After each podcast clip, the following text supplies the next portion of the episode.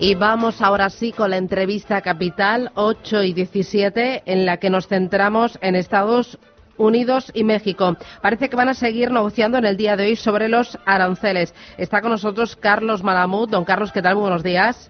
Hola, muy buenos días. Que es investigador principal de América Latina del Real Instituto Elcano. Quiero que escuche las declaraciones de Marcelo Ebrard, que es canciller mexicano, y también de Donald Trump. No era de esperarse que en una primera reunión de dos horas te pongas por completo de acuerdo en algo. Entonces quedamos, por lo que acordamos es que el día de mañana vamos a seguir conversaciones porque se plantearon varios asuntos que deben ser estudiados con más cuidado y detalle para tratar de acercar las posiciones de entrada. Yo diría que eso es lo que ocurre en cualquier negociación. No tienen que preocuparse de nada porque las empresas simplemente van a cerrar allí y van a volver a nuestro país. Si no hay acuerdo, los aranceles a las importaciones de productos mexicanos entrarán, don Carlos, en vigor el próximo lunes. Así es, el 10 de junio comienzan con un 5% que se va a incrementar, según el anuncio de Donald Trump, un otro 5% cada mes hasta llegar el 1 de octubre al máximo del 25% impuesto. Ahora esto es lo que dice Trump y lo que sigue diciendo sus declaraciones eh, de matón de barrios sobre que no se preocupen, que las empresas que no pagan aranceles van a volver a, a nuestro territorio suena más a expresión de deseo que, que a la mera realidad, ¿no? Lo cierto es que si estos aranceles entran en vigor, la economía de Estados Unidos va a sufrir y mucho y ya lo están haciendo saber eh, no solamente diputados y representantes y senadores demócratas, sino también los propios republicanos en el Parlamento. Claro, porque Estados Unidos, tengo entendido, corríjame si me equivoco, que vende a México eh, más que a China, a Japón y a Alemania juntos. ¿Por qué se mete eh, Estados Unidos, Donald Trump, eh, en este charco tan importante?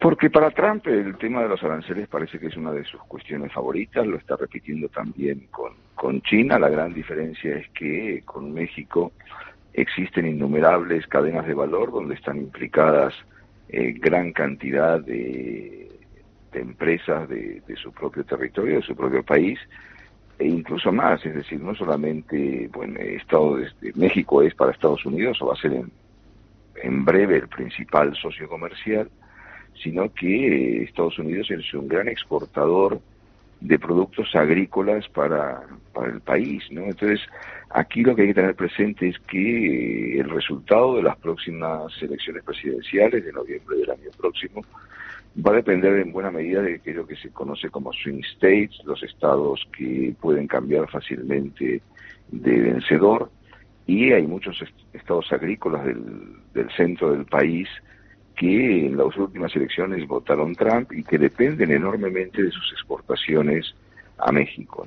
Todavía en México mantiene inexplicablemente una política de relativo silencio frente a las amenazas de Trump, no hay propuestas de retaliación, no hay propuestas de hacer cosas en la misma línea, pero ya se están anunciando que hay un estudio en marcha, no estado por estado, sino condado por condado, de subir aranceles a los productos más sensibles y más sensibles desde la perspectiva político-electoral de Trump. Es decir, tú me vas a poner aranceles, pues yo te voy a buscar aquellos productos que te puedan hacer más daño. ¿Y cuáles son esos productos a los que le puede hacer más daño? Porque también eh, eh, México exporta eh, a Estados Unidos un buen pico, ¿no? Más, es, son el 80% de las exportaciones mexicanas van a Estados Unidos. Sí, más, mucho más del 80% de las exportaciones van a Estados Unidos. Evidentemente, vamos a ver, si hay una guerra comercial, como en cualquier guerra comercial, evidentemente pierden los dos, ¿no? Eh, y, más en un caso como este, donde las economías están tan, tan integradas unas con otras, ¿no? Ahora, yendo a su pregunta, ¿cuáles son los productos más sensibles? Pues en primer lugar, productos agrícolas, en segundo lugar, eh, Trump se queja mucho de los beneficios de la, de la industria automotriz eh, mexicana, pero no hay que olvidar que en buena medida se trata de, de empresas de capitales eh, norteamericanos, de Estados Unidos, que, como dije antes, están, eh, están muy integradas, forman parte de cadenas de valor los productos hasta llegar a su versión final cruzan varias veces las fronteras en las dos direcciones, hasta que finalmente alcanzan eh, su situación de ser eh, puestas en el mercado. ¿no? Y esto evidentemente va a afectar a, muchos sectores de la producción, tanto industrial como agrícola. Me decía que la reacción de México de López Obrador ha sido muy tibia. Eh, ¿Por qué no, no ha sido más virulento? ¿No, no, no, han, no, sé, no ha mostrado su disconformidad? Bueno, ha mostrado una pequeña disconformidad por carta. Parece que parece que el género epistolar le, le, gusta mucho, ¿no? Ahora, también es cierto que lidiar un, con un personaje tan atrabiliario como Donald Trump, tan, tan mercurial, tan explosivo, pues no, no es sencillo y buscar el tono justo de una respuesta que al mismo tiempo permita reconducir la situación sin agravar la negociación es lo más adecuado. Y esto, esto es difícil, ¿no? Veremos eh, hoy es la segunda ronda de las negociaciones en la Casa Blanca entre Marcelo Ebrard y, el vicepresidente Pence. Veremos hasta dónde hasta dónde se llega.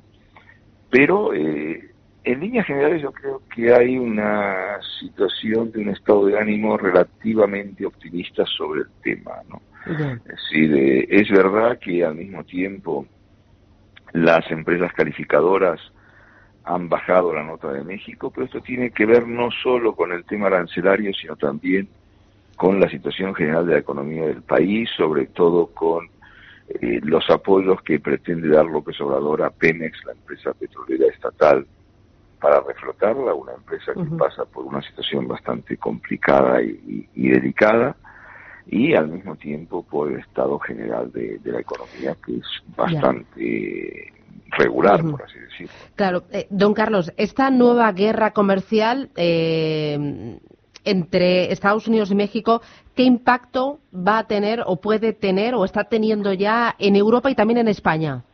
Pues evidentemente de, confirmarse la puesta en marcha de los aranceles, las repercusiones eh, van a ser importantes sobre la economía de México. va a restar algunos puntos a, al PIB eh, y, esto va a tener repercusiones sobre la economía mundial y sobre todo sobre la economía europea. No olvidemos que después de Estados Unidos, Europa y España en particular es el gran inversor en México. México es una puerta de entrada al mercado de Estados Unidos para muchas empresas europeas. Eh, y México también es un mercado importante para las exportaciones de, de la Unión, ¿no? Con lo cual, evidentemente, al igual que ocurriría con con China, estas amenazas de guerra comercial van a tener repercusiones o pueden tener repercusiones globales. Bueno, pues lo iremos viendo a ver qué, va pasando. Don Carlos Malamud, investigador principal de América Latina del Real Instituto Orcano. Muchísimas gracias por esta visión y por este análisis. Que tenga buen día, un placer. Igualmente. Gracias, gracias, muy amable.